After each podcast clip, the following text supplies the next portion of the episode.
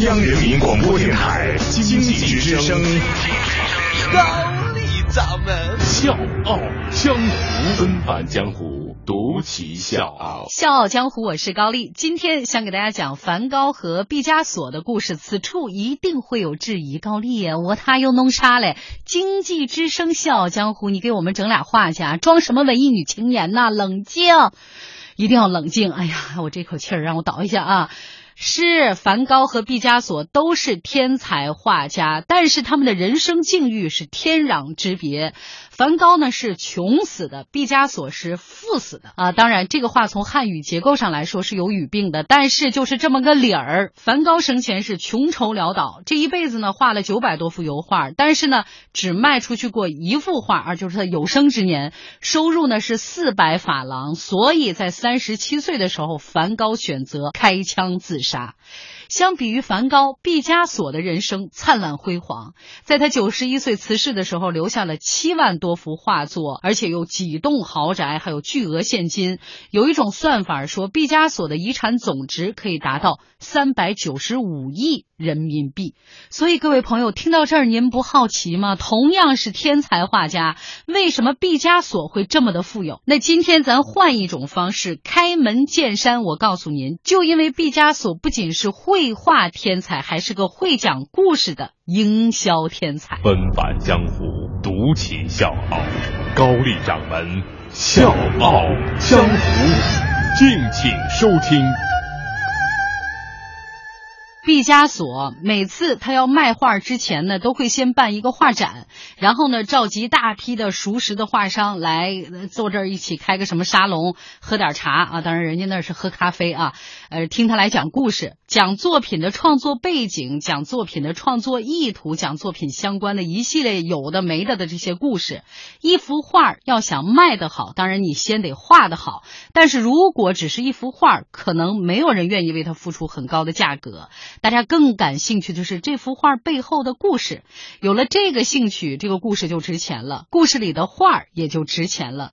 这个呢有一个专业术语叫产品货币化的过程，很多人不明就里，但是天才的毕加索却深谙此道。你看，现在我们审视一下生活的周遭，这种价格昂贵的产品，好像多多少少都跟这种生动的品牌故事有一些关系，而且这些故事每天还在被创新的做着演绎。江湖。上有一种传说，说毕加索出名之后呢，即便是出去买那种很小件的生活用品，也喜欢用支票来付款。像我这种胸无大志的人，结账的时候只能怯生生的问人家：“哎，你这儿能微信结账吗？” 为什么毕加索要这么做？因为他就觉得店主与其拿着支票去银行兑换那么小额的一点现金，倒不如说把这张有着毕加索亲笔签名的支票当做艺术品，赶紧给他装裱收藏起。来，至少也是一个特别有意义的纪念品，说不定以后还能升值卖出去。于是乎，为了不花钱也能买东西，毕加索就用支票去结账。我觉得现在很多名人出门刷脸都是跟毕加索学的。说呢，那法国波尔多有一个牧童罗斯查尔德酒庄，这个地方呢出产很高级的葡萄酒，也是因为这个享誉世界。从一九四五年以来，这个酒庄的庄主每年都会邀请很多的绘画大师。来给他设计酒标，其中呢就包括毕加索。但是呢，毕加索跟所有人都不一样。你你不需要给我这个钱，我不要钱，你给我一批葡萄酒就行了。这就是我的稿酬。很多人不理解呀，这真金白银的你不要，要那么多酒干嘛呀？但是毕加索有他自己的考虑，他就觉得呢，这批酒因为贴上了自己设计的酒标，这个价值肯定会飙升。除了可以留下来自己喝，将来再拿出去卖，也一定会有一个更高的溢价。由此可见呢，朋友们，毕加索真的是一个深谋远虑的营销高手。我是水皮，向你推荐有性格的节目《笑傲江湖》，请在微信公众号搜索“经济之声笑傲江湖”，记得点赞哦。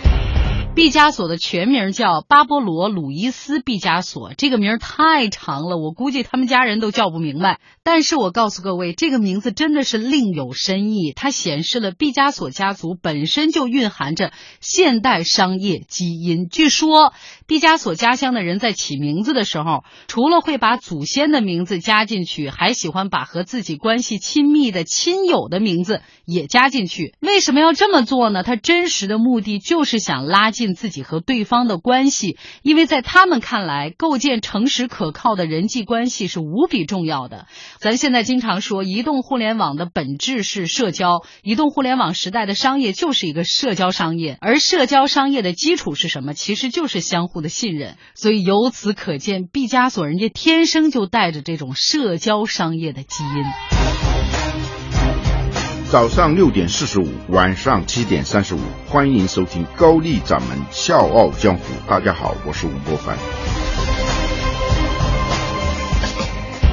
所以聊到这儿，大家也应该能理解为什么开头有这么一个说法：梵高是穷死的，毕加索是富死的。